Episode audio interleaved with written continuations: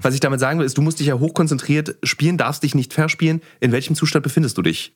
während des Spielens? Also verspielen darf ich mich natürlich, weil es meine eigene Musik ist und im Zweifelsfall kann ich sagen, es war so gewollt in dem Moment. und außerdem gibt's also so diese Art von Verspielen gibt's bei mir ja auch nicht dadurch, dass ja so viel Freiheit in meiner Musik ist.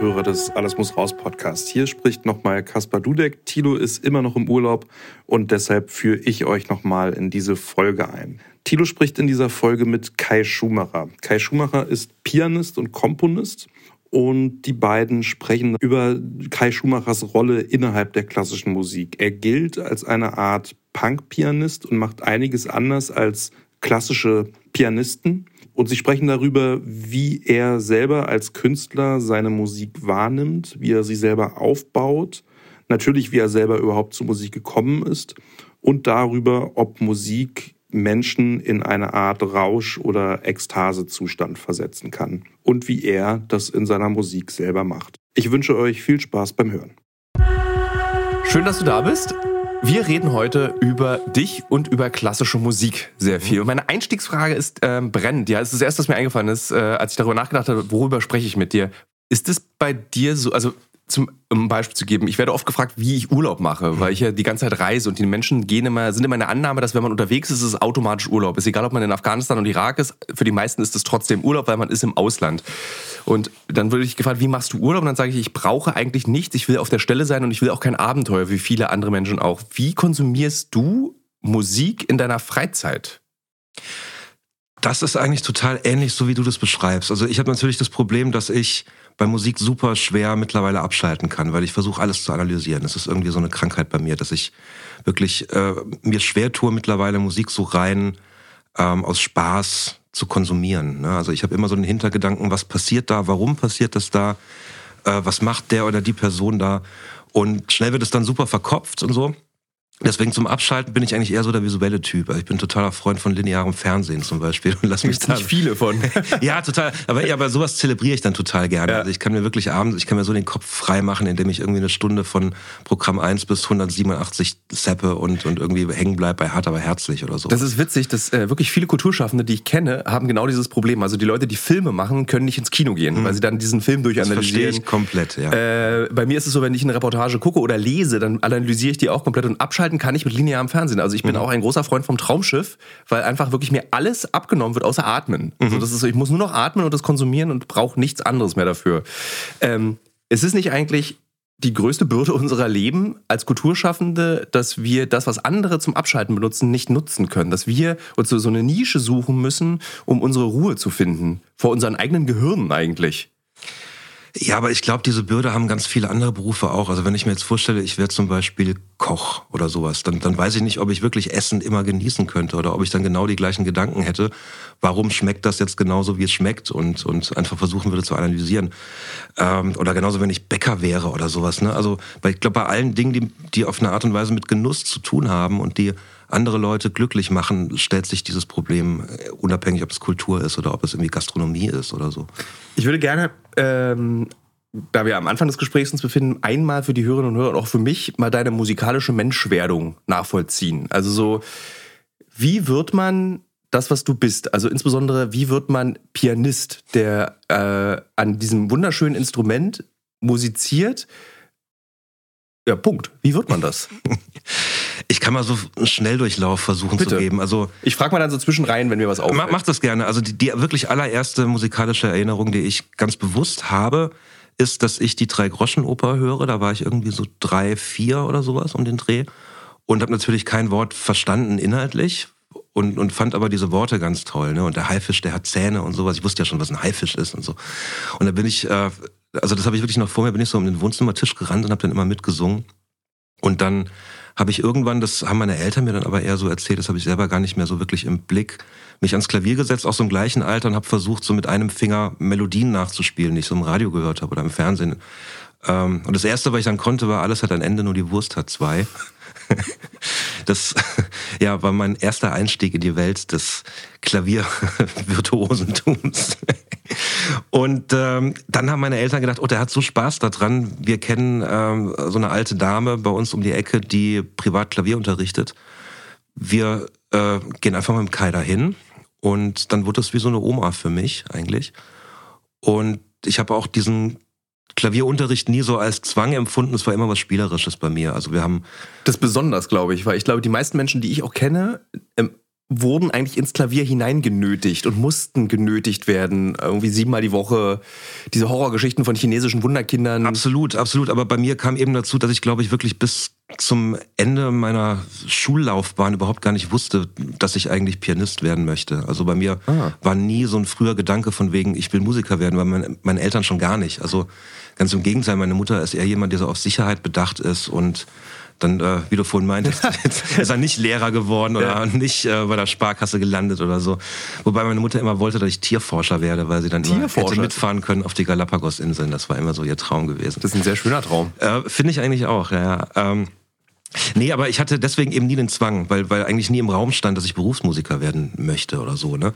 Und ähm, dann irgendwann kam aber so diese Klavierlehrerin, die auch keine ausgebildete Klavierlehrerin war, auch so an ihre Grenzen. Dann bin ich an die Musikschule gekommen habe dann da einen relativ jungen Lehrer erwischt, der auch viel mit Jazz zu tun hatte und, und der auch ähm, ja, einfach mir so ein bisschen die Augen geöffnet hat für andere Spielarten von Musik, weil bis dahin, muss ich dazu sagen, war ich ein absolutes Klassik-Nerd-Kind. Ne? Mhm. Also ich habe ähm, Komponistenbiografien auf Kassetten rauf und runter gehört und habe mit, mit Popmusik wo andere irgendwie im Alter von 8, 9 dann schon, schon angefangen haben, sich irgendwie für Hitparaden zu interessieren oder sowas, so Ende der 80er, habe ich mich gar nicht für, für das interessiert. Das Kannst du dir das erklären? später. War das so, du hast auch da so deine, deine, deine soziale Nische gefunden? Das war dann, das, das hattest du für dich alleine oder warum interessiert man sich als Ende 8, 9, also kurz vor 10 werdender für den Lebenslauf von Debussy oder von Beethoven? Ähm, ich hatte so ganz viele komische Hobbys in dem Alter. Ich habe zum Beispiel auch Mokka-Tassen gesammelt und okay, das ist wirklich ein ungewöhnliches ähm, Hobby und Streichhölzer, aber nicht Streichholzschachteln, sondern einzelne Streichhölzer, je nach Größe des Streichholzkopfs und Farbe des Streichholzkopfs und Länge und sowas. Und ich, ich finde es schön, aber ich habe auch nie, ich habe auch, hab, hab auch, nicht mit Autos gespielt. Ich habe ich hab mir irgendwann zum Geburtstag die Pfirsichblüten Barbie gewünscht. Ich glaube, da kamen so viele, viele so ein bisschen nerdige Dinge auf einmal zusammen. Und ich habe aber natürlich nicht nachgedacht über meine Rolle damals. Also das war ja keine bewusste Entscheidung, sondern das war, es hat mich irgendwie interessiert und das fand ich ganz spannend, weil es auch ähm, natürlich was war, was ganz wenige meiner Freunde gemacht haben damals. Mhm. Also ich war, glaube ich, der Einzige, der Streichhölzer gesammelt hat. Und ähm, in der Rolle habe ich mich, glaube ich, dann auch ein bisschen gefallen. Und das hat sich dann auch später dann, dann natürlich auch fortgesetzt. So diese Rolle des ein bisschen Typen, der so von, von außen irgendwie so, so kommt und von außen so einen Blick hat auf die ganze Sache. Ähm, ich war ja auf deinem Konzert äh, im Kolosseum, also ich war aus zwei Gründen auf deinem Konzert deinetwegen und wegen des Kolosseum, weil das das Kindheitskino von mir war. Also es war dann zu und dann war, warst du dort und dachte ich mir, das gucke ich mir an, das finde ich toll. Beides finde ich cool. Und äh, ich wusste nicht, wie du bist. Ich bin mhm. zu diesem Konzert gegangen und ich hatte, ich habe viele, wie nennen wir das, moderne Klassik. Ich hasse diesen Begriff. Ich finde den so unangenehm. Ja, es kommt darauf an, was du genau meinst. Also es gibt ja natürlich einmal diesen Begriff der Neoklassik. Den finde ich auch furchtbar. Und äh, zeitgenössische klassische Musik. Dann nehmen wir also zeitgenössische, damit kann ich leben. Klassik, genau. Ja. Ähm, mhm. Und ich äh, brauche diese Art Musik zum Arbeiten. Also mhm. ich höre die sehr gerne aktiv, also so, dass ich nichts anderes mache und bewusst mich hinsetze mhm. und diese Musik höre. Ähm, und ich brauche sie zum Schreiben, weil sie äh, etwas kann, was ähm, wie Ritalin bei mir funktioniert. Also das meine ich mhm. völlig ironiefrei, mhm. sondern durch diese Flächen, die diese Musik oft hat, kann ich so anfangen zu denken, weil sie mhm. wie so ein White Noise, ein intellektuelles funktioniert. Und deswegen bin ich sehr dankbar, dass es diese Musik gibt. Und deine Musik kann das auch sehr toll. Also ich mhm. höre die sehr gerne, weil sie einfach so für mich gut funktioniert und weil es schöne Musik ist. Jedenfalls wusste ich nicht, wie du bist. Und ich war auf verschiedenen Konzerten und habe mir diese, diese, ein Konzert ist ja oft auch die Performance des ähm, Menschen, der dort auf der Bühne ist. Und ich war wahnsinnig überrascht, dass du lustig bist. Weil ich deine, deine Musik. Jetzt, jetzt war ich überrascht. ich, ich saß dann da und ich, äh, äh, wir saßen zu dritt und wir haben alle so gekichert und wir haben mit ja. allem gerechnet, aber wir haben nicht damit gerechnet, dass wir während dieses Konzerts kichern werden und irgendwie mhm. lustig finden, was du sagst. Mhm. Weil diese Musik oft und die Kommunisten, also die, die Menschen, die das komponieren und spielen, das hat oft eine ganz krasse Schwere und so eine ganz krasse, und ich will dich damit nicht intellektuell abwerten, mhm. intellektuelle Schwere. Also du mhm. sitzt dann da, da wird geräuspert, gehustet, da wird nachgedacht. Ist, ähm, ich verarbeite hier den Ukraine-Krieg. Mhm in meinem Stück ähm, auch die gerade, also weißt du so, so wie man es ja, kennt. Ja, es ist, es ist so eine irgendwie Überfrachtung von Ja. Inhalten, die, die in Musik passiert. Ja, ja, So selbst der genau, du König des meinst. Ja. Kitschs, Ja. Mhm. Ludovici Einaudi, also wirklich der Oberkönig, setzt sich auf eine Eisscholle und äh, be- bespielt den Klimawandel. Mhm. Also das ist so, und du hast einfach dann so erzählt, ja, also jetzt kommt, wer es kennt, hier in Berlin kennt man ja diese Art Musik, weil du dann so ein Technostück von Moderat gespielt hast, glaube ich, ist das, ne? Äh, genau, ich, Ja. im Moderat habe ich eine Bearbeitung mal gemacht und von The Prodigy auch mal irgendwann, ja. Und das, ich fand das richtig gut. Mhm. So, ähm, hast du das, war das eine bewusste Entscheidung, mit diesem Klischee der kontemporären Klassik zu brechen, indem du sagst, ich bin lustig und ich spiele einfach auch, was mir gefällt. Ich spiele jetzt nicht diese Musik, die einem Geschmack einer intellektuellen ähm, Gruppe Mhm. gefällt, sondern ich mache einfach Musik. Ähm, ja, so mit Stilbrüchen zu arbeiten, das, das macht mir schon sehr viel Spaß, muss ich sagen. Also das war auch schon so, als ich mehr in diesem klassischen Bereich noch zu Hause war. Ich bin ja eigentlich also klassisch ausgebildeter Pianist, habe auch früher wirklich so rein klassische Konzerte auch gespielt. Und dann irgendwann habe ich angefangen, eben so Bearbeitung, wie mittlerweile ist es eher elektronische Musik, die ich bearbeite. Früher waren es eher so die, die Bands aus mein, meiner 90er Jahre Jugend, also so Rage Against the Machine, Nirvana, äh, Slayer und so. Und ähm, damit einfach ein Publikum zu überraschen, das im Schnitt ungefähr 70 Jahre alt ist. Und auf einmal kommt da ein Stück von Slayer zwischen Schubert und, und äh, Franz Liszt oder so. Ne? Und damit äh, habe ich gerne gespielt und es hat auch Spaß gemacht und ich habe auch gemerkt, dass es funktioniert und dass es eben auch, ähm, glaube ich, äh, dass die Leute offener sind, als man manchmal vielleicht denkt. Ne? Also ein ganz großes Problem im klassischen Bereich ist zum Beispiel, dass man den Leuten zu wenig zutraut, dem Publikum zu wenig zutraut und sagt, es müssen immer die gleichen Namen auf dem Programm stehen. Wir müssen hier irgendwie Beethoven drin haben, wir müssen irgendwie Rachmaninow draufstehen haben oder sowas. Ne? Und ähm, so ein bisschen sich scheut, auch mal gewagtere Programme zu machen. Das ist ein Ding. Und auf der anderen Seite ist es aber natürlich so, dass gerade das Musikbusiness auch sehr viel versucht, Künstler und Künstlerinnen in Schablonen zu pressen. Ne? Und das verstehe ich halt absolut nicht, weil meine eigene äh, Persönlichkeit, meine eigene, meine eigene Sozialisation ja eigentlich komplett schablonenfrei war. Also ich Ja. habe wirklich so viele verschiedene Arten von Musik gehört. Aber man versucht natürlich so eine so einen identitätsstiftenden Moment zu kreieren innerhalb eines Künstlers oder Künstlerin ne? und, und möglichst groß Projektionsfläche zu bieten. Ähm, und da bedient man natürlich eine, Blase. Ne? Und wenn diese Blase natürlich sehr intellektuell ist und sich Gedanken und Zeitabonnent ist und, und sich Gedanken macht über die äh, Klimakrise und über die äh, alle Krisen, die auf dieser Welt gerade stattfinden, dann erwartet man natürlich nicht, dass dann ein Pianist ist, der auch mal lakonische Witze macht oder sowas auf der Bühne. Zwischen Musik, die doch irgendwie sehr, sehr bewegend manchmal auch ist. Und das gefällt mir aber, einfach so die Leute auch mal nach 20 Minuten ähm, Musikteppich auch mal kurz rauszuholen und, und äh, einmal so kurz anzustupsen und zu sagen, hey, wir sind auch ein bisschen hier zur Unterhaltung. Das war toll, weil das war nämlich dann beides. Du hast, ich habe dann darauf gewartet, auf diese Zwischenstücke, wo du was sagst, Mhm. und dann auf das nächste Stück. Also so, was wird es sein? Und das fand ich wirklich eine sehr äh, schöne Kombination und dadurch auch einen sehr schönen Abend, der mich einfach überrascht hat. Wie groß ist denn eigentlich der Konkurrenzkampf in dieser äh, modernen, neo-kontemporären Klassik-Szene? Sucht sich da jeder seine Nische oder ist dann so mit gepflegtem Hass wird dann jeder betrachtet? Und wer darf den nächsten Netflix-Film komponieren? Ja, dann muss ich aber auch sagen, dass ich mich ja nicht als Teil von dieser Neoklassik-Blase sehe und meine Musik auch, glaube ich, gar nichts damit zu tun hat. Also äh, dieser Neoklassik-Begriff ist natürlich sehr, sehr totgeredet, auch in den letzten Jahren und auch gar nicht klar definiert. Also wenn man jetzt irgendwie so eine Musiklexikon nachschlagen würde, ist Neoklassik eigentlich ein Bereich in der Musik des 20. Jahrhunderts, der so in den 1920er, 30er Jahren mit Stravinsky und sowas eigentlich passiert ist. Also dieser Neoklassizismus. Und deswegen fand ich Neoklassik an sich als Wort schon, schon immer ein bisschen seltsam. Es ist eigentlich eine Art von Popmusik, die mit analogen Instrumenten gemacht wird. Also das, das trifft's finde ich, eher. Und das, was man heute irgendwie so unter Neoklassik versteht, hat, hat ganz oft, ist für mich so eine musikalische Umsetzung von, weiß nicht, so, so Wand, Kalendersprüchen oder so Wandtattoos, sowas, weißt du, ne? Ja. Also, ähm, man, man äh, projiziert auch so Inhalte rein und bläst die Musik so auf und es wird so pseudo-emotional, man holt so diesen sentimentalen Hammer irgendwie raus, ne? Und am Ende ist es aber wirklich so ganz plumpe Musik meistens. Also so. Und ähm, da wehre ich mich auch äh, mittlerweile aktiv gegen, in diese Schublade gesteckt zu werden. Hat man gemerkt auf der, des Okay. Konzerts. Also wer hier heute erwartet hat, dass dies oder jenes kommt, da muss ich leider enttäuschen, hast du gesagt. Da musste ich richtig, da habe ich richtig gekichert, weil das natürlich die Erwartungshaltung ist. Dieses, man möchte dieses ähm, Melancholie verkaufen, ist ja ein ganz Ja. Mhm. großes Motiv der modernen Klassik. Ganz vieler bekannter Musiker, äh, Nils Frahm, Max Richter, das sind alles irgendwie so die, Beher die, die Klaviatur des Traurigseins. So wird einfach meisterlich vermarktet und mhm. verkauft, was ja nicht schlimm ist. Ist ja was, ist ja mhm. einfach was Gutes, wenn sie es hinbekommen. Aber ich finde, das erschöpft sich langsam. Mhm. Das ist so, so wie äh, wir auch nicht das hundertste gleichklingende R&B-Album hören können, muss mhm. auch sich da die Musik neu erfinden. Würdest du sagen, dass das gerade stattfindet? Kannst du das beobachten, dass es äh, so eine Art Neuschöpfung innerhalb dieser Musik gibt?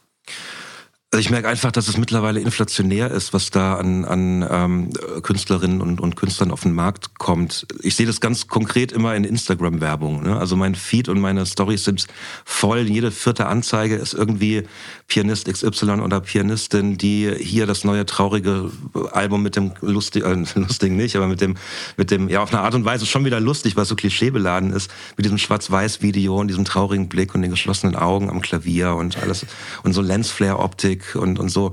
Und ähm, mich belustigt das mittlerweile halt irgendwie. Und, und ich glaube, automatisch ist ja eigentlich bei jeder Strömung der, der Popkultur, Neoklassik ist eigentlich Popkultur, äh, es ja so, irgendwann, wenn zu viele Nachahmer oder zu viele Epigonen irgendwie kommen, dann läuft sich das automatisch irgendwann tot. Und ich glaube, so dieser, dieser Kipppunkt ist da mittlerweile schon erreicht, habe ich das Gefühl. Ähm, ist das große Ziel eigentlich, wenn man Pianist wird, zu sagen, ich schaffe die Filmmusik? Ich mache den nächsten Mission Impossible. Ich werde für diesen äh, Bombast-Soundtrack gebucht. Ähm, irgendwie landen nämlich alle aus dieser, oder ganz viele von diesen Musikern und Musikerinnen dann irgendwie bei der Filmmusik und bringen dann so ein Album raus. Ja, ich, ich weiß nicht, ob das wirklich irgendwie die Intention ist von, von, von den meisten Leuten. Also manche rutschen, glaube ich, auch ein bisschen aus Versehen da rein, habe ich das Gefühl manchmal. Und es ist ja auch wirklich eine ganz andere Art zu komponieren. Also ich weiß nicht, ob ich das überhaupt könnte oder, oder wollte, dass ich wirklich sekundengenau irgendwelche Szenen vertone. Ne? Ähm, da würde ich mir total schwer tun. Und meine eigene Musik lebt irgendwie von, von sehr viel Freiheit, auch zeitlicher Freiheit und so von einem Fluss und, und von gar nicht unbedingt auskomponierten ähm, Strukturen, sondern, sondern eher von so einer improvisatorischen Freiheit und verschiedenen Patterns, die man so miteinander kombinieren kann, wie man gerade will und so. Und äh, da wäre ich eigentlich in der Filmmusik mit dem Kompositionsstil, glaube ich, ziemlich verloren, weil ich da einfach zu genau arbeiten müsste und es liegt mir nicht. Ähm, du hast vorhin gesagt, dass du so angefangen hast, sehr, sehr früh schon so Melodien auf dem Klavier zu tippen. Ja. Und eine meiner Fragen, die ich mir aufgeschrieben habe für dich, weil ich bin ein ausgesprochen unmusikalischer Mensch. Also äh, ich versuche sehr viel im Leben zu verstehen mhm. äh, und habe auch irgendwann mal angefangen, versucht Musik zu verstehen. Also ich habe dann Adorno gelesen über Musiktheorie, weil ich habe ich nie, habe ich nie. Ich wollte wissen, wie funktioniert Musik. Ich habe mir, es, verschließt sich mir komplett. Also so Melodien, ähm, der Mensch, der sich ausdrückt durch Gesang oder mit einem Instrument, es ist für mich wie eine, wie eine nicht lernbare Fremdsprache, Chemie. So, ich verstehe chemische Formeln einfach nicht. So, mhm. und so ist für mich Musik. Und deswegen mag ich Musik so, weil ich es einfach nicht verstehe. Und deswegen wollte ich dich unbedingt fragen, was ist eine Melodie? Wo kommt die her? Also so, bitte erklär mir das. Ich möchte es ehrlich wissen. Ähm, ich habe noch nie so konkret drüber nachgedacht. Ich muss versuchen, jetzt irgendwie aus dem Stegreif zu analysieren. Also auch da ist ja wieder eine Frage, was, was jeder einzelne Mensch als Melodie definiert. Ne? Also jemand, der ähm, R&B zum Beispiel hört, würde jetzt nicht auf die Idee kommen, das Motiv von einem Arnold Schönberg Klavierstück als, als Melodie zu bezeichnen oder sowas. Ne? Also das ist auch immer Auslegungssache. Äh, ich glaube, Melodie ist letztendlich das, was irgendwie im Kopf hängen bleibt. Also so dieses erste ähm, ja, so die, diese erste Ebene, an die man so andocken kann als Hörer. Also du sagst jetzt, es bleibt im Kopf was hängen, aber wo kommt, also entsteht es im Kopf oder hörst du äh, irgendein Löffelfeld auf einem Stück auf dem Boden und dabei entsteht ein Geräusch und daraus wird dann eine Melodie? Oder ist eine Melodie sowas wie eine, äh, wie eine Textzeile, dass du einfach den Satz im Kopf plötzlich hast, den musst du aufschreiben? Mhm. So, wo, wo kommt das her? Das ist wirklich die Frage, die mich beschäftigt. Ist es so ein Remix von wirklichen Geräuschen? Mhm. Oder ist dein, dein Gehirn in der Lage, Klangfolgen zu produzieren, die du noch nicht gehört hast? Ich, ich, glaube nicht, dass ich in der Lage bin, irgendwas zu kreieren, was ich noch nicht gehört habe. Also da würde ich mir jetzt, glaube ich, irgendwas anmaßen, was ich absolut nicht erfüllen kann. Weil alles ist irgendwie schon mal gehört worden, glaube ich, auf dieser Welt musikalisch. Ähm, aber für meine Musik selber ist ja, also die Frage ist für mich deswegen so schwer zu beantworten, glaube ich, weil meine Musik eigentlich sehr selten mit Melodien arbeitet. Meine Musik arbeitet eher so mit, mit kleinen äh, Texturen, die sich so überlagern und es wird, wird eher so eine, so eine rhythmische Komponente eben drauf und, und, und weniger eine melodische. Und was melodisch passiert bei mir, das ist tatsächlich, glaube ich, was, was ich so äh, im Kopf der Hörer abspielt, was, was von mir gar nicht so initiiert wird. Ne? Also eben dadurch, wenn ich, wenn ich den Leuten sechs verschiedene ähm, Patterns, also sechs verschiedene Ebenen quasi anbiete und die für mich kombiniere, dann, dann können die natürlich sagen, okay, ich höre gerade Ebene 2 und Ebene 5 und es ergibt für mich das und das Gesamtbild. Oder mhm. ich höre Ebene 3 und Ebene 4 und auf einmal ähm, ändert sich das die Wahrnehmung komplett. Es ist wie, ein bisschen wie wenn ich so auf eine, auf eine Skulptur gucke im Museum ne, und irgendwie fällt so ein Schatten drauf und dann gehe ich einen Meter weiter nach rechts und der Schatten verändert sich ein bisschen und die Skulptur ist die gleiche, aber ich habe auf einmal so einen anderen Blickwinkel drauf. Und ich glaube, das ist die Art und Weise, wie meine Musik funktioniert und gar nicht über irgendwie äh, so direkt greifbare Melodien. Erstaunlicherweise, das hattest du auch erklärt auf dem Konzert, aber erstaunlicherweise ist, wenn man sich äh, ähnlich wie bei einem Rausch, Alkoholrausch zum Beispiel, darauf einlässt, entstehen durch, dieses, durch diese Wiederholung entsteht so eine Art Melodie, die man nicht beschreiben kann. Das ist so, mhm. wie man, man bewegt sich auf so einer Welle. Ich hatte, als ich da saß, hatte ich auch Schnupfen und war sowieso ein bisschen high von so Weg Medi Night und so saß da und wollte das aber alles mitbekommen und hatte das Gefühl, ähm, dass man so weggerissen wird. Und dass man so, so wie wenn man am Meer steht und die Welle ist ein bisschen zu stark mhm. und du wirst so reingezogen. Und dann, wenn du dich mitziehen lässt, ertrinkst du auch nicht. Mhm. Nur wenn du dich dagegen wehrst, mhm. ertrinkst du. Mhm. Und genau so kam mir deine Musik vor. Mhm. Und das fand ich das besonders. Und es, es gibt es einen musiktheoretischen Schlüssel zu diesem Bewusstseinszustand der Hörenden, dass du das bedienen kannst, so wie zum Beispiel so Dur-Moll-Wechsel traurig macht. Mhm. mhm. Gibt es sowas in deiner Musik, wo du weißt, wenn ich das jetzt mache, kriege ich mein Publikum high? Also ein Stilmittel ist natürlich, also die Musik, die ich mache, würde ich mal so ganz grob als Minimal Music irgendwie titulieren. Ne? Also die kommt ja äh, auch aus so einer Tradition von Komponisten wie Philip Glass und Steve Reich und sowas, ne? also so 60er, 70er Jahre. Und da gibt's natürlich so ein paar Stilmittel, die immer wieder verwendet werden. Also eines ähm, ist das, dass man äh, die, diese kleinen Motive, also die, äh, diese Ebenen, von denen ich eben gesprochen habe, immer so minimal gegeneinander verschiebt. Ne? Also und dann rastet es eben so ein Zahnrad weiter ein. Und dadurch hat man irgendwie dieses Gefühl, dass so kurzzeitig der Boden unter den Füßen so wegbricht. Ne? Und das ist, glaube ich, dieses Gefühl, was du hast mit dieser Welle. Also die Welle kommt auf einen zu und die reißt einen mit. Oder entweder du lässt dich eben treiben und dann rastet es im nächsten Zahnrad wieder ein. Oder eben nicht und dann fängst an zu verhaken. Ne? Und dann ähm, kommst du als Hörer, glaube ich, ganz schnell auch in so eine äh, ungemütliche Situation, dass die Musik dich dann auch so körperlich ein bisschen unruhig macht. Also mhm. das bei Minimal Music, die, die, die wirkt auf so viele Leute so unterschiedlich. Also manche Leute sind eben so total tiefenentspannt und lassen sich mitziehen wie du, äh, wie ich auch. Und es gibt Leute, die werden körperlich wirklich unruhig, weil die das, das nicht, nicht ertragen können. Ne? Also diese Welle, die können sich einfach dem nicht hingeben. Wie krass ist eigentlich, dass Musik das kann?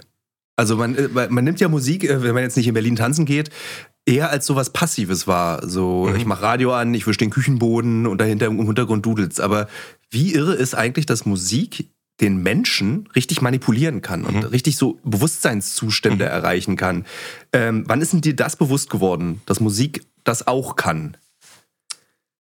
Also Zuerst ist mir natürlich bewusst geworden, dass Musik halt mehr ist als, als reiner Musikkonsum. Ne? Wenn du sagst, das Radio anmachen, also jemand, der sagt, ah, ich höre eigentlich alles, was so im Radio läuft. Ne? Ganz furchtbar. Das ist wahrscheinlich jemand, der jetzt mit, mit Popkultur allgemein da nicht so andocken wird. Ne? Also der das so als rein, reines Konsumprodukt sieht.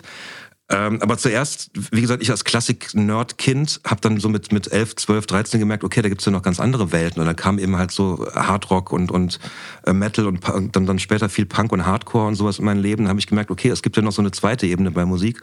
Und es ist eher so eine gesellschaftliche Ebene ne? und so eine Art von Abgrenzung und Zugehörigkeitsgefühl. Ne?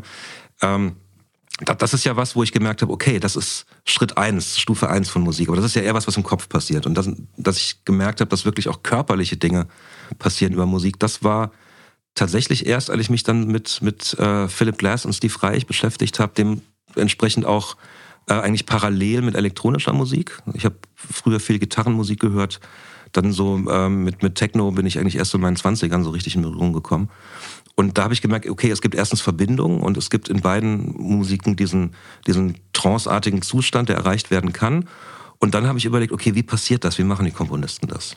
Und dann habe ich gemerkt, okay, es gibt tatsächlich Schemen wie eben diese Phasenverschiebung, was ich eben gemeint habe, dieses Einrasten der Zahnräder oder auch so rhythmische Überlagerungen, dass man irgendwie so drei gegen zwei macht, was dann immer so ein konsequentes Gefühl von so leicht unruhigen Puls, von so einem Stolpern irgendwie vermittelt und so und wo dann das Gefühl, wenn sich dann wieder auflöst, umso schöner ist. Ne? Also so, du weißt, was ich meine, glaube ich. Ich weiß sehr, was mhm. du meinst. Wie das, auf der einen Seite, ich bin als Hörer mitgerissen und in diesem Rauschzustand. Wie ist es als jemand, der es spielt? Wie ist es für dich in dem Moment, wo du zum wahrscheinlich hunderttausendsten Mal dieses Stück spielst, kommst du auch in so eine Art Rausch oder ist das für dich so eine ganz kontrollierte Sache, ich muss jetzt hier mich konzentrieren und darf mich nicht verspielen? Das hören die Leute sofort. Weil das ist ja auch total krass. Würdest du dich verspielen, würdest du ja komplett. Moment, da muss ich eine Anekdote erzählen. Mhm. Ich war mal in der Volksbühne. Äh, es gibt ein ganz tolles ähm, äh, ähm, Zeichentrickfilm über einen Krieg in Israel, den Max Richter vertont hat. Und der wurde mhm. gezeigt und live gespielt. Und dabei ist der Bogen eines äh, ähm, Cellos an den Körper des anderen Cellos gekommen. Mhm. Und das war wie eine Backpfeife. Mhm. Du, hast da, du bist da in dieser Musik drin und plötzlich hast du so ein Bong. Und, und, ich dachte mir so, wie sauer ist man danach eigentlich? Aber egal. Was ich damit sagen will, ist, du musst dich ja hochkonzentriert spielen, darfst dich nicht verspielen. In welchem Zustand befindest du dich? Während des Spielens? Also verspielen darf ich mich natürlich, weil es meine eigene Musik ist. Und im Zweifelsfall kann ich sagen, es war so gewollt in dem Moment. und außerdem gibt's also so diese Art von Verspielen gibt's bei mir ja auch nicht dadurch, dass ja so viel Freiheit in meiner Musik ist. Ne? Also äh, ich habe so eine Grundidee, dass, dass es eben, dass diese Polyphonie, also diese Mehrstimmigkeit, ähm, die in Musik oft eine Rolle spielt, dass die bei mir eben ähm, ja so, so eine Art zehnfingerige Mehrstimmigkeit ist. Also dass, dass jeder Finger so eine eigene Ebene für sich sein kann. Und ähm, dementsprechend ist es ein Abend, wo ich sage, okay, jetzt, jetzt äh, mache ich im ersten und dritten Finger sind heute ein bisschen präsenter, zum Beispiel bei irgendwelchen Figuren. Und dadurch höre ich auf einmal das Stück auch ganz anders. Und das ist dann die Gefahr und dann ist für mich diese Welle, die auf mich zukommt. Entweder versuche ich dann dagegen zu arbeiten im Kopf und zu sagen, okay, ich muss wieder auf meinen roten Faden, den ich ursprünglich mal hatte, zurückkehren oder ich lasse mich dann einfach gehen und lasse das einfach so laufen. Ähm, aber dieser Rauschzustand, der kommt tatsächlich durch dieses Laufen lassen dann wieder. Und das ist auch das, was ich für mich eigentlich immer versuche zu erreichen, weil sonst wird es ja auch super schnell langweilig werden. Bist du dann so, bei ADHS-Lern sagt man immer diese Zone, in die man reinkommt. Mhm. Äh, und da muss man sich drin aufhalten. Bist du auch in the Zone, wenn du spielst, oder bist du in the Zone, wenn du komponierst? Ich bin, ähm, ich bin in the Zone, wenn ich spiele, glaube ich, und ich bin aber in so einer Art Tunnel, wenn ich komponiere. Ich glaube, das sind zwei verschiedene Dinge, glaube ich. Also dieser Tunnel, der ist auch manchmal sehr unangenehm, finde ich, weil ich dann auch ganz große Schwierigkeiten habe, da überhaupt wieder rauszukommen. Also das ist ja auch so Fluch und Segen, wenn man irgendwie Hobby zum Beruf macht, dass man nicht sagen kann, ich habe jetzt Feierabend, sondern das, das spielt sich ja alles weiter im Kopf ab. Man denkt drüber nach und man kann dann wirklich teilweise nicht schlafen und man nervt seine Freundin auch damit, weil ständig die Finger irgendwie so auf und ab gehen und man mir total fahrig und, und äh, Gedanken verloren ist. Aber dieses Zone und dieses wohlige Gefühl dabei, das, das kommt tatsächlich bei den Konzerten bei mir. Bist du dann jemand, der dann so am Tisch sitzt im Restaurant und dann so, ja. wirklich, und dann genau, spielst ja, du irgendwas voll. auf dem imaginären Klavier? Ja. Ja. Das ist ja krass. Genau. Und äh, wie gesagt, durch, die, durch diese Art, wie ich komponiere, das hat ja auch teilweise was mit Mathematik zu tun. Also wie ich diese verschiedenen Ebenen so gegeneinander an, äh, anlehnen kann und verschieben kann. Das ist ja teilweise wirklich was Mathematisches.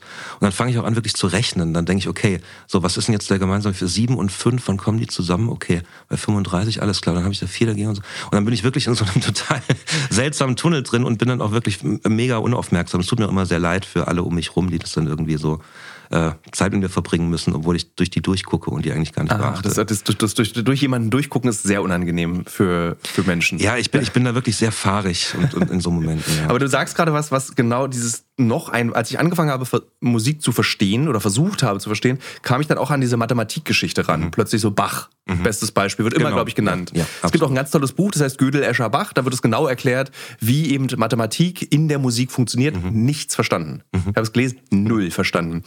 Ähm, was würdest du sagen, wissen die wenigsten Menschen über Musik, aber es ist Herrschaftswissen unter Musikern? Also die Insider-Information. Ja, die Insider-Information, okay. der geheime Schlüssel zur Musikkammer. Ähm. Also wie zum Beispiel das mit der Musik, das wissen nicht ja. viele, dass da, dass da so Mathematik drin steckt. Das ist total schwierig für mich zu sagen, weil für mich ist das alles so klar, was in Musik drin steckt. Ne? Also das ist, weil ich halt irgendwie seit, seit ich ein kleines Kind bin, so tief in Musik drin bin, gibt es da für mich irgendwie so keine Geheimnisse in, in, in der Musik. Deswegen, ich weiß nicht, was gibt's denn, was die Leute nicht, nicht ahnen können, was, was in Musik passiert. Oder hast du, würdest du, oder lass die Frage äh, ein bisschen unkomplizierter formulieren. Würdest du sagen, dass du als jemand, der Musik versteht, Musik produziert und Musik konsumiert, die Welt besser verstehen kannst? Gibt es, gibt, welches Werkzeug gibt dir Musik für diese Welt? Da muss ich leider sagen, für die aktuelle Welt gibt mir Musik ziemlich wenig. Oh. Leider, leider. Ja. Also für mich, für mich selbst gibt Musik natürlich was. Also das, weil ich vorhin meinte, dass ich auch generell oft so, so ein bisschen fahriger und unaufmerksamer Mensch bin. Äh, Musik hilft mir auch, mich zu fokussieren. Also das, das Spielen selber hilft mir, mich zu fokussieren. Also ich komme da wirklich äh, in, in so eine innere Ruhe dann rein, auch wenn das körperlich manchmal auch, auch gar nicht so unanstrengend ist, das irgendwie stundenlang so durchzuhalten aber äh, mein, mein Geist fährt irgendwie total runter. Mhm. Also das ist, glaube ich, was, was, was oft unterschätzt wird. Das haben wir vorhin schon gesagt. Also einfach diese, diese körperlichen Auswirkungen, die Musik haben kann. Also auch auf, auf Gesundheit, glaube ich, oder auf Wohlbefinden oder auf Psyche. Also das ist, ist so viel, was, was irgendwie in der Musik steckt, was heilend sein kann auf verschiedene Arten und Weisen.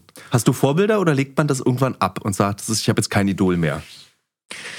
Idole in dem Sinn hatte ich nie, weil ich ja aus, äh, also meine Sozialisation aus so einer Punk-Bewegung ja dann rauskam, irgendwann so ab 13. Und da darf man ja, da ist ja, glaube ich, Teil, dann, da darfst du einfach nicht. Da, da, hat man irgendwie keine Idole natürlich. Ja, nee, die zündet man an. Das ist, ist verboten, ja. Und äh, ich habe mich auch immer dagegen gewehrt, irgendwie diese, diese großen Meister der klassischen Musik so als Idole zu sehen. Also auch wenn ich als Kind immer die Biografien gehört habe, ich fand es einfach interessant, wie das zur damaligen Zeit alles so war, ne? Einfach. Aber ich habe jetzt nie irgendwie Beethoven als großes Vorbild gesehen. Und ähm, das ist sowieso was, diese, diese Überhöhung der, der klassischen Komponisten ist auch was, was mir wahnsinnig auf die Nerven geht in diesem ganzen klassischen Zirkus. Und ähm, Vorbilder habe ich natürlich. Also es gibt, gibt Leute, die ich, die ich wirklich bewundere für die Arbeit, die sie machen oder gemacht haben und auch für den Weg, den sie gegangen sind, aber das sind jetzt keine Idole in dem Sinne. Zum Beispiel? Ähm, also musikalisch zum Beispiel finde ich Nick Bertsch ganz toll. Das ist ein Schweizer Pianist und Komponist, der auch ähm, so eine Art von Minimal Music, die so ein bisschen mehr im Jazz noch behaftet ist, äh, komponiert, die auch genau diese Trance-Zustände irgendwie bei mir hervorruft. Und ähm, dann war und ist immer noch Francesco Tristano, das ist ein, ein Pianist und DJ, ein lieber Freund von mir, der auch früh angefangen hat, eben diese beiden Welten zu kombinieren, zu einem Zeitpunkt, als die für mich noch strikt getrennt waren. Also als ich noch dachte, okay, ich mache jetzt entweder klassische Musik oder ich bin halt mit meiner Band irgendwie unterwegs oder äh, komponiere für mich, aber, aber so dieses Zusammenbringen, das, äh, da war Francesco auf jeden Fall so ein, so ein Vorbild für mich. Ja. Würdest du sagen, dass, also kulturhistorisch ist ja Musik ganz nah an der Ekstase, ganz nah am Trance, da kommt's her. Würdest du sagen, dass wir im 21. Jahrhundert eigentlich immer noch Musik dafür benutzen und auf der Suche danach sind, nach dieser Zeitlosigkeit, die ausgelöst wird durch die richtige Musik, die das Richtige in dir triggert. Mhm. Ist das immer noch das, das Ziel von Musik? Ich glaube ja, ich glaube so dieser Zusammenhang aus, aus Rausch und dieses Ekstatische und dieses ganz Ursprüngliche und Musik, das, das ist ja eine jahrtausendalte Kulturtradition. Ne? Also es ist ja auch nicht nicht von ungefähr, dass ganz viele Arten von Rausch auch immer mit einer Musik verbunden werden. Ne? Also ob das jetzt irgendwie eher die äh, äh psychedelische Substanzen sind mit, ähm, ja, ich sag Klischee behaftet einfach mal der, der Woodstock-Zeit oder ob das irgendwie eher ähm, ein bisschen schnellere Drogen sind und oder MDMA im, im Zusammenhang mit elektronischer Musik und, und Clubkultur und so. Ähm, da gibt's immer einen ganz starken Zusammenhang. Und ich weiß nicht, ob man ähm, oder, oder sagen wir mal so, in, in, inwieweit Jetzt habe ich selber gerade den Faden verloren, weil ich so gerade in, in, in Drogengedanken war. Also die, die Frage war, ob Musik heutzutage also immer noch das Ziel hat, äh, Ekstasen auszulösen, beziehungsweise was ja das, die größte Leistung von Musik ist und die größte Leistung im Übrigen deines Konzerts war, dass man die Zeit vergisst. Mhm. Also ob das jetzt eine Stunde war oder sechs Stunden oder auch sechs Tage, spielt keine Rolle, weil man... Oder die Frage vergisst, wenn man gerade so tief Oder die Frage vergisst, ja, ob ja. Musik heutzutage immer noch auf der Suche nach diesem ekstatischen Zustand ist und die Hörenden, Zuhörenden, den auch suchen. Also die zu einem Sharon David Konzert gehen, weil mhm. sie wissen, das sind jetzt 90 Minuten lang in denen die Zeit aufgelöst wird mhm. in einer Bühnenshow-Ekstase, mhm. die jetzt im Kolosseum nicht möglich war, ja. mhm. wo ich dich auch stark von der Bühne runterschweben sehe eigentlich und so mit so Ringen und könnte ich mir gut vorstellen. In so einem Elfenkostüm. Ja, das, hatten wir auch, das hatten wir auch ursprünglich Mercedes-Benz Arena machst du voll. Ja. Kriegst du hin. kriegst du damit hin. Aber der, ich glaube, der Grund, warum Menschen in dieses Konzert gehen oder in dein Konzert, ist eben der gleiche, weil die Zeit löst sich auf. Mhm. Für einen kurzen Moment. Mhm. Und die Frage war eben, glaubst du, dass Musik das heute immer noch möchte? Dieses mhm. Zeitauflösen, dieses, diesen ekstatischen Zustand der Zeitauflösung erreichen? Mhm. Ähm, Jein, also es ist auch Musik kann man auch schlecht pauschalisieren und wie gesagt, da ich irgendwie so viele verschiedene Arten von Musik auch irgendwie selber selber höre, äh, würde ich sagen, ja und nein, definitiv. Also man hat auf der einen Seite ja natürlich diese Mega-Events, also diese Stadionkonzerte, die ein Jahr im Vorfeld ausverkauft sind, wo man wirklich sagt, ich investiere, keine Ahnung, 400 Euro für eine Karte und ich bin wirklich drei Stunden in so einer Mega-Show gefangen und, und komme komplett raus aus meinem Alltag und, und zehr davon vielleicht irgendwie noch zwei Wochen oder sowas. Ne? Ähm, das ist natürlich eine Möglichkeit, aber ich finde auch gerade so dieses... Ähm, die, die, diese, diese, diese kleine Form von Musik, wie eben das Konzert im Kolosseum, wo man, wo man einfach mal so 90 Minuten nebenbei, freitagsabends, sagt, okay, äh, ich, ich verabschiede mich jetzt mal ganz kurz. Ne? Das, das ist natürlich auch extrem wichtig. Auf der anderen Seite finde ich aber auch, dass, äh, dass gerade Popkultur auch natürlich sehr kapitalistische Züge hat, wo vielleicht eher gar nicht unbedingt so diese, diese Idee von ähm, ja, Hochkultur irgendwie im Vordergrund steht, sondern es eher darum geht natürlich, ähm, ja, Leuten so ein, so ein, so ein Instagram-Gefühl zu verpassen. Mhm. Ne? Also wo es, nicht darum geht, die Leute irgendwie rauszureißen, sondern eher die Leute so aktiv dabei zu halten. Ne? Also so als Teil dieser ganzen Show irgendwie zu sehen. Willst du das auch? Träumst du manchmal davon, dass du ich wirklich find, mit Klavier runterschwebst von der Bühne nach Mercedes? Nee, überhaupt gar nicht. Ich, ich tue mir auch mit Social Media mittlerweile so schwer. Also ich, also so seit, seit Corona hat sich da irgendwie alles, finde ich, zum Negativen verkehrt. Also ich habe ich hab da ja äh, wirklich gerade ganz große Schwierigkeiten und, und poste auch privat eigentlich gar nichts mehr. Ich sehe Social Media nur noch als, als Tool irgendwie, um mein, meine Alben, meine Konzerte irgendwie anzukündigen. Und ich finde es auch mittlerweile so, so schwierig, dass es da so eine Art, also dass, dass Moral so eine, so eine Währung geworden ist, irgendwie, auch bei Künstlern. Und da, da verwischen so Grenzen, die ich auch nicht mehr nachvollziehen kann. Ähm, das ist lustigerweise in jeder Berufsgruppe so. Also der mhm. Journalist ist heute auch nur noch ein richtig guter Journalist, wenn er wenigstens 20.000 Follower auf mhm. Instagram mhm. hat. Also du mhm. musst mit deinen Followern deine Arbeit verifizieren im mhm. Prinzip. Also erst dann giltst du. Und du generierst natürlich auch deine Arbeit im, im ja. Zweifelsfall auch über, über eine hohe Anzahl von Followern. Also klar. wir denken hier tatsächlich darüber nach, äh, mit der journalistischen Arbeit, die wir machen, ähm, wir müssen mehr Reels machen. Mhm. Also nicht, wir müssen mal erzählen, was in Afghanistan passiert, sondern wir müssen Zeit aufwenden, mhm. um Reels zu produzieren, was tatsächlich eine anstrengende, nicht mhm. traurige, es ist einfach so ist die Wirklichkeit. Also wir, wir, mhm. wollen nicht wie unsere Eltern werden, die sagen, Rock'n'Roll-Musik ist scheiße. Mhm. Ähm, aber es ist schon anstrengend. Mhm. Also, so, also ich bin, merke, das ist das erste Mal, dass ich mich von einer Generation entferne, mhm. weil es für mich keine Freude, sondern echte Arbeit ist, Reels das, herzustellen. Das geht mir, geht mir genauso. Und du bist natürlich immer auf Social Media im, im direkten Vergleich mit absoluten Topsellern. Also der Algorithmus unterscheidet ja nicht zwischen irgendwie der, der Pianist, ja. äh, der irgendwie so eine, so eine Nischenmusik macht oder äh, Shireen David oder keine Ahnung, Madonna oder wer auch immer. Ne? Also für den Algorithmus bist du eigentlich bist du gleich. Und das ist natürlich ein, unheimlich hoher Aufwand, da versuch, zu versuchen mitzuhalten. Ne? Und das, das frustriert einen natürlich auch, das lenkt ab von dem, was man eigentlich machen möchte. Und es wird ja auch immer mehr äh, erwartet. Also auch äh, Plattenfirmen erwarten ja mittlerweile immer mehr. Ne? Das, ist, mhm. das ist ja auch, äh, der, der, Beruf äh, des Künstlers ist ja viel größer geworden, als, als er noch für, vor 10, 15, 20 Jahren war. Das ist ja ein wahnsinniges Feld, was da abgedeckt werden muss. Kann ich dir eine freche Frage stellen? Bitte? Kann man davon leben? Äh, ja, kann man. Also du, es ist nicht so, dass du dieses, du hast dieses, diese tolle Musik, die du machst und machst aber nebenbei die Jingles für die Volksbank, dass du das sozusagen. Jetzt äh, erinnere ich mich auch irgendwie so an eine Anekdote, das war noch so aus dem klassischen Bereich eher, da hat man ja dann oft auch so, so Konzerte gespielt vor so äh, ja, etwas älteren, gesetzteren, reicheren Menschen, die dann in der Pause auch gerne mal kommen und fragen, ach, Sie haben ja so, also diese Mozart-Sonate war ja ganz fantastisch. Was machen Sie denn hauptberuflich so?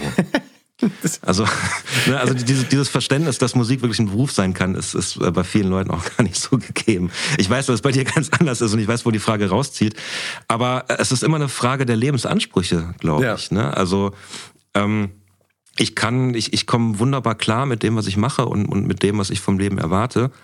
Äh, aber ich muss auch nicht achtmal im Jahr in Urlaub fliegen und muss auch nicht irgendwie vier Autos unterhalten und äh, Alimente für sieben Kinder zahlen oder so. Also das, diese drei Dinge darf man nicht haben. Sieben Kinder, Autos und achtmal mehr Urlaub. und ich, und ich lebe leb in Duisburg. Da, das ist äh, wahrscheinlich der Hauptgrund. Das ist natürlich der Hauptgrund. Da schraubt man seine Ansprüche sowieso ein bisschen runter. Wenn wir deine Musik hören, wenn ich deine Musik höre, höre ich dann eigentlich, weil wir vorher über den Soundtrack sprachen, den Soundtrack deines Lebens? Ähm, nein, ich glaube nicht. Also den Soundtrack, du, du hörst eine Momentaufnahme meines Lebens. Also das aktuelle Album zum Beispiel ist ist aus so einer wirklichen Improvisationslust heraus entstanden und auch aus so einer Lehre, ähm, so in dieser äh, Corona- Post-Corona-Zeit, dass irgendwie sich so viel verändert hat, auch im normalen Alltag für, für Musiker. Ne? Also das ganze Live-Business ist irgendwie anders geworden. Äh, Social Media hat eben nochmal einen höheren Stellenwert dadurch bekommen. Und das war eine Momentaufnahme, wo ich einfach ganz viel Zeit damit verbracht habe, nur für mich selbst im Proberaum zu sein und einfach mal so, so Gedanken über die Finger laufen zu lassen. Und äh, aber es ist nicht der Soundtrack meines Lebens. Das ist, der ist so unterschiedlich, den wird sich kein Mensch anhören, weil das würde von äh, wirklich, also da, da, die Dramaturgie wäre nicht nachvollziehbar für andere Menschen, glaube ich. Ähm wenn ich Bücher schreibe, habe ich auch das Gefühl, dass ich mich beeilen muss, weil ich nur eine bestimmte Lebenszeit habe und mhm. weiß, ich schaffe nur so und so viele Bücher und ich muss mich echt dran halten und traue mich nicht irgendwie zu schlendern und zu schluren mhm. und irgendwie zu warten, sondern ich muss schreiben, weil diese Zeit reicht nur für diese Menge an Texten. Mhm. Gibt's das, hast du das auch in der Musik, dass du sagst, ich will ja noch ein paar Alben rausbringen, ich möchte ja noch ein bisschen mehr komponieren, aber ich muss mich dran halten, weil das Leben wird immer zügiger, immer schneller. Wir sind, glaube ich, gleich alt, also ähnlich ja, alt sind wir ich beide. glaub auch, und ja. umso älter man wird, umso schneller wird leider dieses Leben. Das stimmt tatsächlich. Ja. Und beschäftigt dich das, wie jetzt mal eine ganz egoistische Frage, so wie mich? Diese Zeit, die rast. Älter werden beschäftigt mich tierisch. Ich hatte vor nicht allzu langer Zeit Geburtstag und äh, ich habe gemerkt, dass mich Geburtstage mittlerweile echt runterziehen. Also das ist, ist keine Freude mehr wie früher. Ne? Das ist äh, mit, äh, mit wirklich schlechter Laune äh, tagelang verbunden mittlerweile bei mir. Aber das ist, glaube ich, immer eine Frage, hast du zum Beispiel einen konkreten Plan, was du alles noch veröffentlichen möchtest, oder was für Bücher du schreiben möchtest? Hast du so eine Themenliste, die du abarbeitest? Ich habe so leider sehr viele Themen Okay. und, und äh, immer wieder finde ich eins doof, verwerfe ich, dann fange ich eins an, dann verwerfe ich es und dann geht, vergeht aber Zeit. Und dann stellt mir fest, Mist, ich sollte aufhören, darüber nachzudenken, was ich mache, ich soll es einfach durchziehen. Und ich habe so Genres, die ich gerne bedienen möchte. Das möchte ich ausprobieren, wie sich das anfühlt, sowas zu schreiben. Also tatsächlich ja. Okay, ja, das habe ich irgendwie nicht so wirklich. Also ich habe keine Liste mit mit äh, Ideen für Alben oder sowas, die ich abarbeiten möchte. Ähm, ich habe mittlerweile so ein bisschen gelernt, dass ich viel auch über Zufall äh, einfach passiert. So, ich habe äh, zuletzt ein Projekt gemacht mit Giesbert zu Knüpphausen zusammen, auch ein ganz ganz toller äh, Singer-Songwriter, und wir haben Schubert-Lieder neu vertont und eigentlich sollte das ein, ein einziger Konzertabend sein in Duisburg in der Philharmonie. Und ich habe auch gar nicht weiter damit geplant. Und auf einmal kam eben Corona und es wurde abgesagt, aber jeder hatte Zeit dadurch. Und dann haben wir ein Album gemacht und waren drei Jahre damit unterwegs. Und es war halt was, wo ich vorher nie das thematisch auf dem Zettel hatte, drei Jahre live zu spielen mit so einem Projekt. Und auf solche Sachen verlasse ich mich mittlerweile ein bisschen, weil ich einfach gelernt habe, diese Planung ähm, wird meistens sowieso über den Haufen geworfen durch irgendwelche Umstände, die man gar nicht beeinflussen kann. Ähm, das ist so krass, wenn du eigentlich überlegst, dass man 20 Jahre seines Lebens, nämlich ab Abitur oder ab Schulabschluss, damit äh, beschäftigt, sich alles zu planen, sich darüber Gedanken zu machen, was man, in, wenn man 60 ist. Also du musst dir vorstellen, wenn man 22 ist, macht man sich heute darüber Gedanken, was man macht, wenn man 60 ist, weil man jetzt schon seinen ETF-Sparplan am besten anlegen soll. Und dann stellt man irgendwann fest, wie wir beide oder wie du, eigentlich sollte man das Leben passieren lassen und einfach auf einen zukommen lassen. Ähm, glaubst du, dass Planung der größte Feind von Kreativität ist? Oder ein, ein großer Feind von Kreativität? Weiß ich nicht, glaube ich nicht. Also es gibt auch viele ähm, KollegInnen, die wirklich ganz geplant ans Komponieren gehen. Also die sagen, ich äh, komponiere morgens zwei Stunden lang oder ich setze mich hin und schreibe morgens zwei Stunden lang Texte für Songs oder sowas und nachmittags nochmal drei Stunden. Und du, wie machst du's? Ähm, ich kann das gar nicht. Also morgens kann ich sowieso nicht. Und ähm, ja, ich, Das wird der Titel, das wird der Titel des Podcasts. Also morgens, morgens kann ich sowieso nicht. Alle Klischees abgehakt des Ja, das ist, nee, das ist gar nicht unbedingt ein Klischee. Das ist einfach, äh, äh, ja, also mein Leben hat sich seit meinem Zivildienst, wo ich wirklich um 7 Uhr aufstehen musste, ich musste nie wieder in meinem Leben so früh aufstehen. Also auch wenn, wenn ich unterrichte an der Hochschule, auch, auch im Sinne der Studenten, ist es ja so, dass ich nie vor 11 Uhr anfange zu unterrichten. Also die freuen sich ja auch, wenn sie länger schlafen können. Und auch, ähm, ich habe natürlich morgens nie Konzerte. Ich habe ich hab morgens auch normalerweise keine, keine Interviewtermine oder sonstige Dinge oder so. Äh, das heißt, im Normalfall rede ich eigentlich bis 12 Uhr mittags oder bis 11 Uhr mit, mit keinem Menschen. Meine Freundin sitzt dann schon im Homeoffice und ist beschäftigt und ich, ich äh, Selbstgespräche führe ich noch nicht. Mal gucken, Ja. wann es soweit ist. Aber äh, genau, deswegen, ich bin eher so ein Nachtmensch. Das hat sich mittlerweile so ein bisschen, ein bisschen revidiert, aber morgens ist nach wie vor nicht meine Uhrzeit. Aber ich arbeite ähm, dann doch oft sehr spontan. Also ich, ich gehe zum Beispiel dann irgendwann in meinen Proberaum und, und gucke irgendwann auf die Uhr und merke, okay, es ist doch schon 9 Uhr. Wow, äh, es war doch gerade irgendwie noch 15 Uhr oder so. Und ähm, es gibt aber auch Tage, wo ich einfach merke, so es, es passiert nichts und dann bringt es auch nichts, wenn ich mich selber dazu zwinge, irgendwie weiterzumachen. Also das ist bei mir so so ein bisschen die Idee von die Inspiration fliegt einem zu oder eben nicht. Äh, was dann aber anders ist, ist dann später beim Ausarbeiten der Sachen. Also das ist ja wirklich was, was Handwerk ist. Dann, dann teilweise, wo man wirklich sagen kann, okay, ich arbeite heute drei Stunden daran, das irgendwie jetzt so in Form zu bringen, dass es für mich funktioniert. Das ist lustig, dass man das immer vergisst, dass äh, Schaffensarbeit auch nach Regeln funktioniert. Also dass man, also wenn ich zum Ab einem gewissen Grad total, ja. musst du. Also ja. wenn ich ein Buch schreibe zum Beispiel, ist das dieses erste äh, Hinklieren Mhm. ist ganz doll anstrengend, aber lästig ist es dann das in Form bringen, Mhm. dieses Hingeklärten. Das ist offensichtlich unterscheidet sich da unsere Arbeit ganz wenig nur, Mhm. dass man so irgendwas rausbringt und dann das nochmal in so ein Korsett packt, was über hunderte von Jahren Musikgeschichte und hunderte Jahre von Literaturgeschichte entstanden ist. In dieses Korsett muss etwas rein.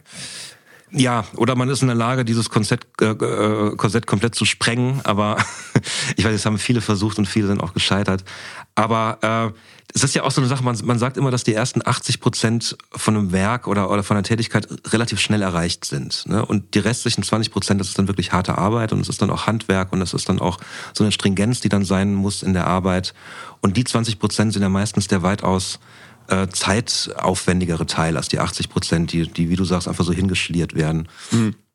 Wie wichtig ist denn dir Bekömmlichkeit? Also, dass du, dass die Leute mögen, was sie hören, wenn sie dich hören. Also es gibt ja auch Komponisten, die bewusst gespielt haben damit, ich möchte eigentlich ein, ein Pain in the Ear sein, mhm. wenn man mich hört. Ich möchte nerven. Mhm. Wie wichtig ist dir, dass, dass du gerne gehört wirst? Ich freue mich total, wenn Leute mich gerne hören, natürlich. Und alles andere ist auch, wäre auch so ein Kokettieren mit irgendwie so einem Dagegensein, glaube ich. Also, und ich glaube auch jeder, der Musik macht oder Musik schreibt, freut sich, wenn Leute diese Musik gut finden. Die Frage ist halt nur, inwieweit bin ich bereit, mich selber zu verbiegen, damit Leute das gut finden. Und ähm, inwieweit sage ich, nee, ich habe da so eine gewisse Haltung und ich mache das, was mir gefällt. Und wenn es am Ende nur zehn Leute sind, die das gut finden, dann ist es auch okay. Ähm, ich habe zum Glück jetzt keinen so extrem avantgardistischen Musikgeschmack, dass ich mir ähm, 90 Sekunden irgendwie weißes Rauschen anhöre und, und sage, boah, das ist aber jetzt die, der Höhepunkt der Hochkultur gewesen oder sowas. Also so ist es nicht. Ähm, Deswegen glaube ich, dass die Musik, die mir persönlich gefällt, auch eine Musik ist, die, die äh, auch gewisse Leute anspricht. Also zum Beispiel so eine Ästhetik, die ich mir in meiner Musik immer vorstelle, ist, ist Post-Rock, spielt eine ganz große Rolle. Also so sehr flächige, laute, sich dramaturgisch langsam entwickelnde, sehr lange instrumentale Tracks. Oder eben elektronische Musik, da kommt dann eher so dieses Rhythmusgefühl her, also diese Polyrhythmik, die bei mir dabei ist. Und ähm, das sind natürlich in gewissem Maße Nischenfelder, aber trotzdem jetzt auch am Mainstream angedockt. Also ich glaube, dass, dass meine Musik eine, eine große, größere Menge an, an Menschen erreichen kann, ohne dass ich dafür irgendwie äh, in meine Faust beißen muss und irgendwie ja. über meinen Schatten springen muss. Das ist sowieso die größte Frage, die ich mir äh, bei Musik, die du zum Beispiel auch machst, stelle. Wie kriegen wir es hin, dass ähm, dieser Dünkel und dieser Duktus, den diese Musik versprüht, aufhört. Ich will eigentlich, dass viel mehr Menschen diese Art Musik hören, die du machst. Aber mhm. ich weiß, dass man immer wahrscheinlich an Musikunterricht denkt und die eine Lehrerin, ich nenne sie jetzt mal Frau Bartosch, so heißen in meinem Kopf Musiklehrerin, mhm. und dass man immer so, man hat immer so was Schulisches oder Universitäres, was man mit klassischer Musik verbindet. Wie können wir diesen Duktus beenden? Dass Leute, hört's einfach mal, macht euch nicht so einen Kopf. Das probieren ja ganz viele auf ganz verschiedene Arten. Also probierst du es auch? Ähm, indem ja. du zum Beispiel Slayer spielst? Ja, also es gibt verschiedene Herangehensweisen natürlich. Es gibt einmal die, die Herangehensweise, man versucht eben die, die klassische Musik irgendwie aus diesem klassischen Setting zu lösen. Das heißt, man geht raus aus den Konzerthäusern, geht rein dahin, wo ein anderes Publikum ist äh, ob das jetzt irgendwie ein Club ist oder ob das eine Bar ist oder ob das äh, keine Ahnung was ist. Das ist eine Möglichkeit. Die andere Möglichkeit ist natürlich das Gegenteil. Man versucht irgendwie popkulturellere Inhalte in die Konzerthäuser reinzubringen. Das ist, das ist der zweite Weg. Und ich glaube, beides funktioniert so in Maßen gut. Also man kann nicht einfach klassische Musik einfach in Club verfrachten, ohne dass man irgendwie versteht, ähm, wie so ein Club funktioniert. Wie, ein bisschen peinlich, um ehrlich zu sein auch. Es ist ganz oft peinlich, ja. ja. Es ist, ähm, es gibt ja Beethoven von, meets Watergate. Genau, es gibt, ich wollte gerade sagen, es gibt ja, glaube ich, von, von Deutsche Grammophon und von Universal gibt es ja, glaube ich, diese Reihe Yellow Lounge, die, die das, das, die das ja, auch schon. Ja, genau, genau. Und das, das, das ist auch, glaube ich, in der Praxis genauso, wie es klingt. Ja? äh, das, das sind so Versuche natürlich, die, die ganz kapitalistische äh, Ursprungsgedanken haben. Da geht es nicht darum, irgendwie die klassische Musik zu befreien, da geht es darum, einfach ein größeres Publikum zu erreichen und um mehr Geld zu verdienen. Aber ähm, es gibt auch Leute, die, die das sehr gut versuchen, zum Beispiel. Also ähm, das Beethovenfest in Bonn ist, finde find ich, gerade so ein, so ein Leuchtturm für mich. Da ist ein neuer Intendant, Steven Walter, der sehr jung ist, jünger als wir beide und der ganz tolle Ideen hat. Wir haben da zum Beispiel ähm, letztes Jahr als, als Klavierquartett Musik gespielt von einem, einem ähm, schwarzen homosexuellen Komponisten, Julius Eastman, der ähm, auch schon länger gestorben ist, sehr vereinsamt, verarmt gestorben, immer so eine Randfigur innerhalb der neuen Musikszene gewesen, sehr konfrontativer Mensch, äh, auch, auch politisch sehr engagiert. Und das Konzert fand statt in der Villa Hammerschmidt, also so dem, dem eigentlichen Ort der weißen westdeutschen Bundesrepublik Deutschland in Bonn. Ne? Und da stehen dann vier Flügel in vier verschiedenen Räumen und spielen so wirklich extrem, fast brutale Musik von, von eben so einer Künstlerpersönlichkeit. Und das sind so Clashs, die funktionieren, finde ich. Ne? Also das sind, das sind irgendwie so innovative Ideen. Ähm, aber wenn's, wenn ich ein Patentrezept hätte, wie man dieses Problem lösen könnte, dann wäre ich, äh, glaube ich, der Nummer eins Speaker auf jeder Musikmesse und auf jeder Musikkonferenz. Wir nutzen diesen Podcast jetzt einfach mal, um ein, eine Komposition von dir zu spielen, und zwar jetzt nach diesem Gespräch, was an dieser Stelle ein Ende findet. Mhm. Und äh, gibt's irgendwas, hast du einen Wunsch, was wir spielen sollen, oder soll ich selber aussuchen später? Also such du dir auch irgendwas. Ich suche mir später was aus und liebe Hörerinnen und Hörer, bitte bleibt dran, hört euch das an und ihr könnt dieses Album streamen. Viel besser ist es aber, wenn ihr euch die Platte dazu kauft oder gibt's eine Platte gibt's? gibt's Platte auch? gibt's auch. Platte genau, gibt's auch. Ich ja. glaub, ja, jetzt auf, kauft euch auch die Kassette und die CD. Ich glaube, das gibt's einfach gar nicht mehr. Minidisc habe ich noch gemacht auf, auf Geht bitte in den WOM am Alexanderplatz und kauft euch. Nee, also streamt äh, und vielen Dank, dass du Zeit gefunden hast mit mir. Dieses sehr zügig geführte Gespräch. Ich, hab, ich spüre, dass es sehr zügig ist. Wir haben echt Tempo gemacht. Tempo, aber pass mal auf, du ich wirst jetzt sehr überrascht sein. Wir haben 50 Minuten gesprochen. Ah, was? Ja, Okay. also ich dachte auch gerade, wir haben so 15 durch, aber aufgrund der hohen Geschwindigkeit, die wir hier beide hatten, äh, haben wir sehr viel Inhalt äh, auf eine okaye Stunde. Und das gepackt. war ja nicht mal meine Uhrzeit gerade. Das Nee, ja das wollte ich vorhin noch sagen. Ja du meintest ja total, irgendwie so, um, äh, ich habe keine Interviews morgens. Es ist um 10 haben wir uns getroffen. Nein, also vielen Dank, dass du äh, mir immer noch nicht erklären konntest, wo die Melodie herkommt, wie Mus dass ich immer noch nicht weiß, wie Musik funktioniert. Also ich weiß es natürlich, aber du nimmst mir das nicht übel, wenn ich das einfach nicht verrate. ja, das ist dieser Schlüssel, ne? Das, was du vorhin auch nicht sagen wolltest, das große Geheimnis, was du hast, ja.